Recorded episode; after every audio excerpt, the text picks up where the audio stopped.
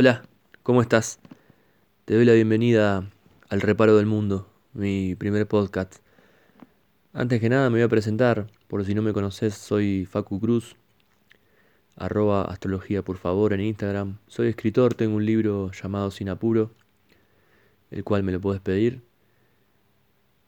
También soy astrólogo, leo cartas natales y revoluciones solares, también doy cursos y talleres de astrología.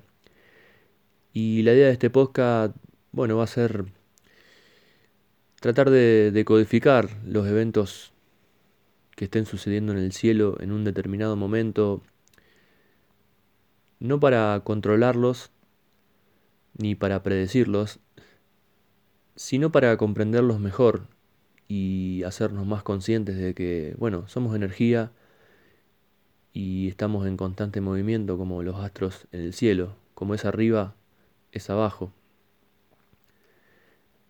Pero no solo voy a hablar de astrología en este podcast, también la voy a, entrelazar, a asociar y a relacionar con otras mancias de la vida cotidiana, como puede ser la filosofía, la ciencia, el arte, la música, el cine, etc. En este primer episodio, bueno, era más que nada para presentarlo y comentarte qué es la astrología, al menos para mí, y cómo me ha influenciado a partir de, que la conocí y me fui metiendo en este maravilloso mundo de los astros. La astrología es un lenguaje simbólico. Bien, eh, estos símbolos nos marcan ciertos patrones o, funciones que realizamos acá en la Tierra la idea de un astrólogo, bueno, es describir un clima astrológico, qué es lo que está pasando en el cielo, para, como te decía antes, comprender mejor ciertas experiencias que, vamos vivenciando acá en la Tierra. Em, me presento también como,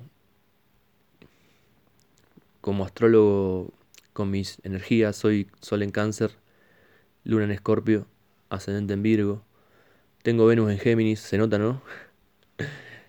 Marte en Aries también. Y Mercurio en Cáncer, entre otras cosas. Pero bueno, básicamente eso. Eh, te doy la bienvenida, gracias por estar. Suscríbete si pensás que te puede interesar este podcast. Y nada, nos vamos a divertir un rato, te voy a volar el bocho alguna que otra vez. Quizás te haga cuestionar cosas que nunca te cuestionaste, pero bueno, todo sea para hacernos más conscientes y vivir más acorde a lo que sentimos realmente internamente, nuestro ser auténtico y esencial, y no dejarnos llevar tanto por el afuera, sin obviar, claro está, que también el afuera nos afecta, pero bueno, ¿de qué manera nos afecta? Bueno, va a ser parte de este viaje, empezar a darnos cuenta de eso. Em, bueno, te doy la bienvenida y gracias. Nos vemos en el próximo capítulo de Al reparo del mundo. Chau, chau.